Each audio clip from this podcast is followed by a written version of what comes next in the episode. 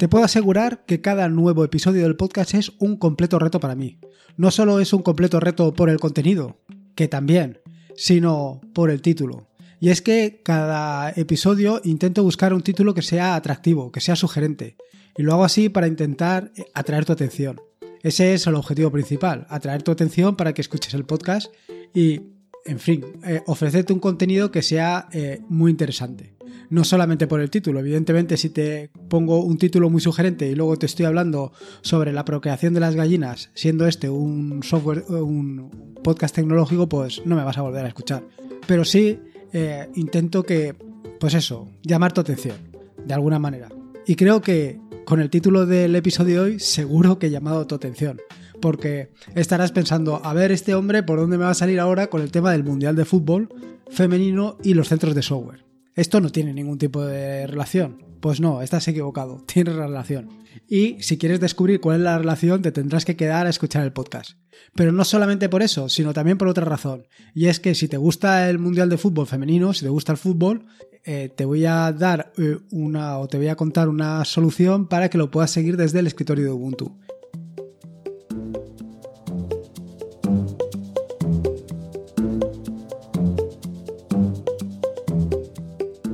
Soy Lorenzo y este es atareado.es versión podcast. Este es el episodio número 81 del podcast, un podcast sobre Linux, Ubuntu, Android y software libre.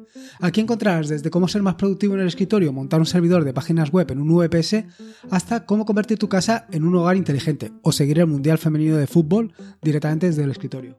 Vamos, cualquier cosa que quieras hacer con Linux, seguro que la encontrarás aquí.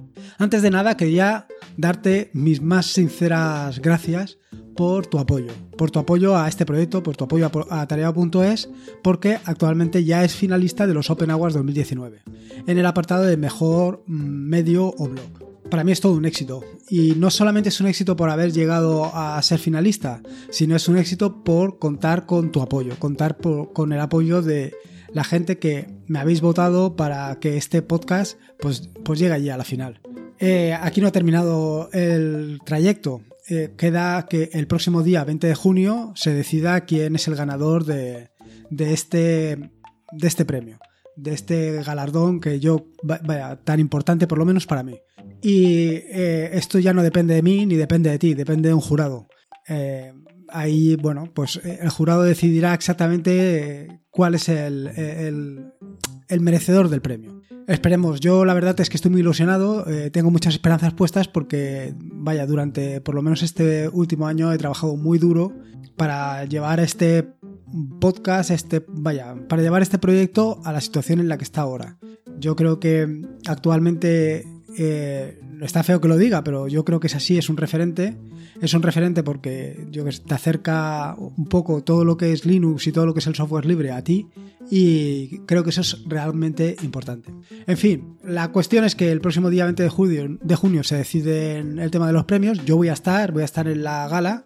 Con lo cual, si vas a estar por allí, pues eh, si quieres, pásate y pues mira, aprovechamos para uno conocernos y otro para recibir juntos el premio si, si es que eh, tenemos la suerte de que vaya, de que el proyecto va adelante. Y yo creo que, yo creo que sí, sinceramente. Bueno, una vez ya te he contado esta historia y que yo creo que es muy importante, eh, vamos un poco a lo que es el turrón del, episodio de hoy. Y es el tema este que te estaba hablando del el Mundial del Fútbol y los centros de software. Pero voy a remontarme un poco más atrás, sobre la compatibilidad y retrocompatibilidad. Si tú no estás desarrollando software, probablemente no, no tengas mucha conciencia de lo que está sucediendo o de lo que sucede habitualmente, ¿no? Pero sí que ves eh, si utilizas Android, por ejemplo, yo el tema de iPhone no sé cómo funciona y no te puedo hablar, pero si utilizas Android o si utilizas eh, Ubuntu o cualquier otra distribución, verás que continuamente se llegan actualizaciones. Actualizaciones de, de aplicaciones, actualizaciones de paquete, eso es continuo. Y tú vas actualizando tu sistema. ¿Esto qué implica? ¿Por qué se producen actualizaciones? No solamente se producen actualizaciones porque hay errores, sino también actualizaciones porque se introducen mejoras en el software. O otra cuestión es porque la plataforma sobre la que está desarrollado ese software se modifica. Y en esa modificación afecta a las aplicaciones y las aplicaciones tienen que permanecer compatibles. Y aquí es precisamente donde puede estar la compatibilidad y la retrocompatibilidad o justo lo contrario, que no sea retrocompatible. Y es que actualmente estamos inmersos en una evolución continua. pero no solamente es que es continua, sino que es trepidante. Eh, no solamente te habrás dado cuenta por el software, sino también por el hardware. Y es que actualmente es muy probable que estés utilizando tecnologías que hace cinco años no existían y que probablemente dentro de cinco años tampoco existan. La cosa va increíblemente deprisa y tan deprisa que los que desarrollamos software también nos tenemos que em, adaptar a todo esto. Y tú también. Si tú estás haciendo un script o estás haciendo una pequeña aplicación o lo que sea que hagas, también tienes que ir acompasándote al ritmo eh, con el que se van produciendo todos estos cambios. Y realmente puede llegar a ser infernal. El problema está en precisamente lo que te está diciendo, la retrocompatibilidad. Y es que un problema es que la plataforma sobre la que tú estés desarrollando una aplicación cambie y tú tengas que cambiar la aplicación. Eh, lo mejor es que sean retrocompatibles. Es decir, que eh, la aplicación eh, o la plataforma sobre la que estés desarrollando tu aplicación mantenga siempre la compatibilidad. Esto, por ejemplo, es algo que hace muy bien WordPress. Este CMS de, de vaya, el más extendido de páginas web y bueno, y muchas otras cosas. La ventaja de WordPress es que mantiene la compatibilidad con todo el software anterior. De manera que si tú has desarrollado un complemento para la versión, pongamos 3, pues normalmente para la versión 4 también va a funcionar salvo pues, que se detecten eh, fallos de seguridad o lo que sea. Y esto es fundamental. Esto, eh, por ejemplo, en el caso de Ubuntu, desde la versión, creo que era desde la 12 hasta la 17, ha sido muy constante. Vaya, yo las aplicaciones, los indicadores que desarrollé para aquella aplicación, para aquel año, siguen funcionando actualmente. Eh, esto es una de las cosas que, desde mi punto de vista, hizo muy bien Canonical. Canonical mantuvo el software muy estable. Eh, sin embargo, a pesar de todo esto, había, o yo por lo menos he tenido otro problema. Un problema que es distinto y que no tiene nada que ver. Y es el tema de los centros de software. Tú ahora, actualmente, eh, si utilizas Ubuntu o cualquier otra distribución, conocerás pues, los centros de software. Si utilizas Android, pues conoces el Google Play o la Play Store o lo que sea que utilices. Allí lo que vas a encontrar son aplicaciones que puedes descargar y que se van actualizando periódicamente. ¿Qué es lo que sucede? Eh, para subir una aplicación Android eh, a la Google Play, pues es relativamente sencillo y no tienes relativos problemas. Sin embargo, eh, en el caso de Ubuntu tuve muchos problemas. Tuve muchos problemas hasta que David Planella, gracias a él, conseguí meter pues, dos o tres aplicaciones dentro del centro de software de Ubuntu pero no conseguía actualizarlas. Y es porque había un equipo detrás que supervisaba las aplicaciones. ¿Qué pasa? Que es un equipo que normalmente estos equipos, entiendo, eh, son equipos que son de gente que lo hace de manera altruista, que no cobran dinero por él. Son gente que prefiere dedicar su tiempo a eso, a la revisión.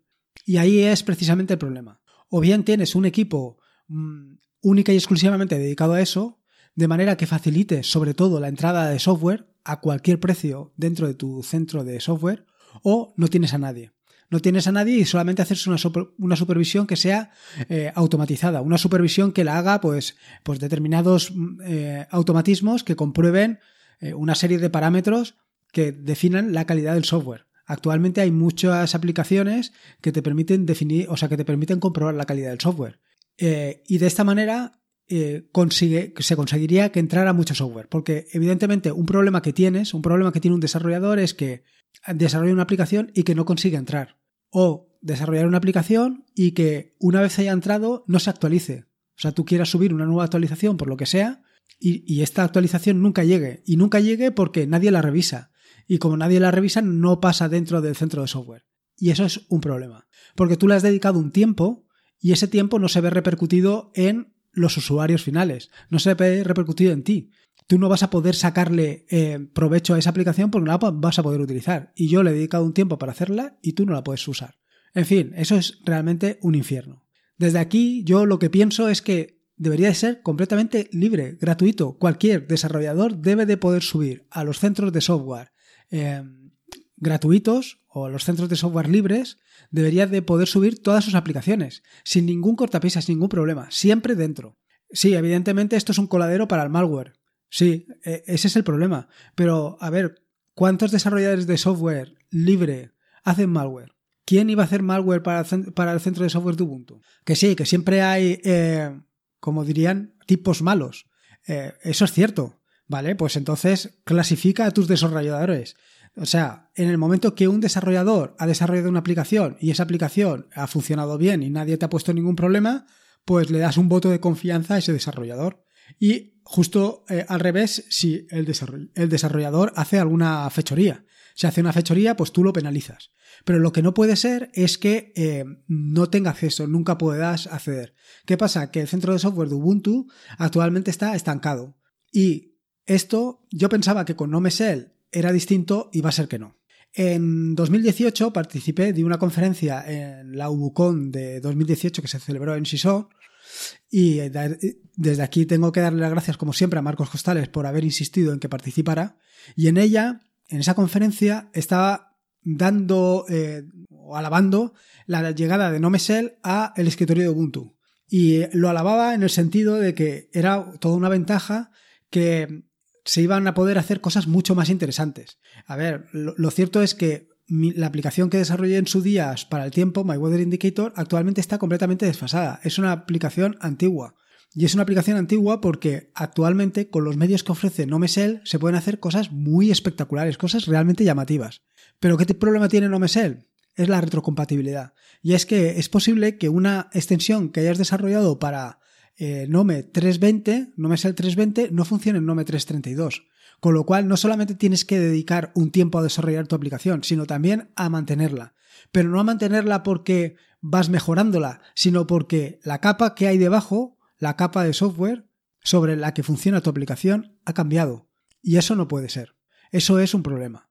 Y si para colmo de males que te encuentras con esto, el siguiente problema es que no puedes acceder al centro de software porque te ponen muchos problemas para entrar o porque nadie la revisa y se queda ahí, pues el problema crece. Y todo esto te lo cuento porque el año pasado, en 2018, para el Mundial de Fútbol eh, masculino, y digo masculino por lo que ahora verás, eh, desarrollé una extensión para no me ser que te permitía seguir el desarrollo del Mundial de Fútbol directamente desde el escritorio de Ubuntu. ¿Qué pasa? Que este año eh, con el Mundial de Fútbol Femenino he ido a probar si funcionaba la extensión de NoMesel y ¡ah! No funciona. No funciona. Es sorprendente, pero no funciona. En fin, bueno, la cuestión es que la he actualizado, la he subido al centro de extensiones de NoMesel y no la han aprobado. Y es más, pienso que va a terminar el Mundial de Fútbol Femenino y no la habrán aprobado. Con lo cual, una oportunidad eh, para dar a conocer una extensión que probablemente no se encuentre en ningún otro en ninguna otra plataforma, que no se encuentre ni en Windows ni en, ni en MacOS, que solamente la puedes disfrutar aquí en Ubuntu, en NoMesel, no la vas a poder disfrutar porque no se ha revisado.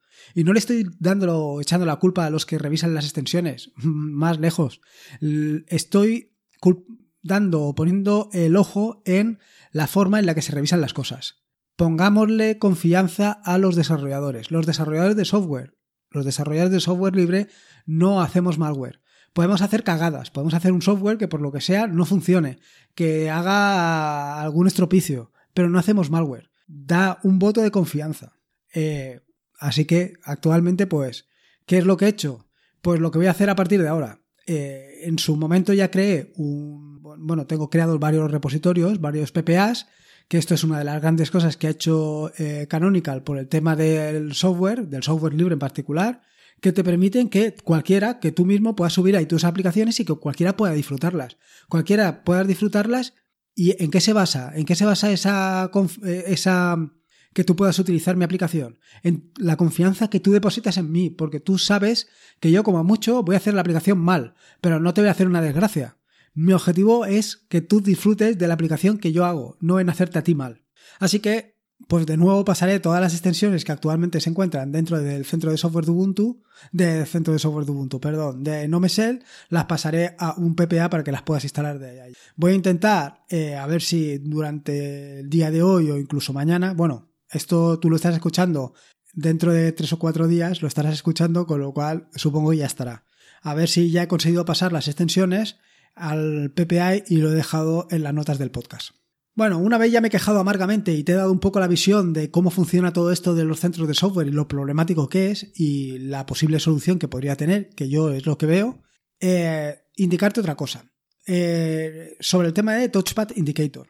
Esto ya hablé en el episodio número, a ver, a ver, a ver, a ver, que yo ahora mismo no me acuerdo y, lo la cosa es que me lo apunto aquí, ¿sabes? La cosa es que me lo apunto aquí y no lo veo. Creo que fue en el episodio número 48 del podcast en el que te hablé sobre Touchpad Indicator y cómo podías gestionar el touchpad de tu portátil directamente con esta aplicación. Eh, en esta versión, o la, vaya, la versión que comentaba en ese podcast, lo que venía a decir es que eh, había introducido una característica que era que se podía deshabilitar el touchpad directamente con esta aplicación, vía software. Esto es así porque ah, no todos los touchpad pueden ser mm, deshabilitados directamente vía hardware tiene una posibilidad de que cuando se detecta la palma sobre el touchpad se deshabilita. Pero esto no funciona en todos y es un problema. Eh, touchpad Indicator va un poco más allá del funcionamiento de Nome, por lo menos en cuanto al funcionamiento del touchpad. Eh, muchos habréis o habrás notado tú probablemente que eh, aunque lo habilites o deshabilites desde el centro de software de, desde el centro de software. Desde el centro de control, desde el panel de control de Nome, no se deshabilita o no responde. Esto es así por, los, por la puñetería de siempre de los controladores. Y es que como los fabricantes no dan los controladores, los controladores se han hecho por ingeniería inversa y, en fin, tú ya sabes todo el problema este.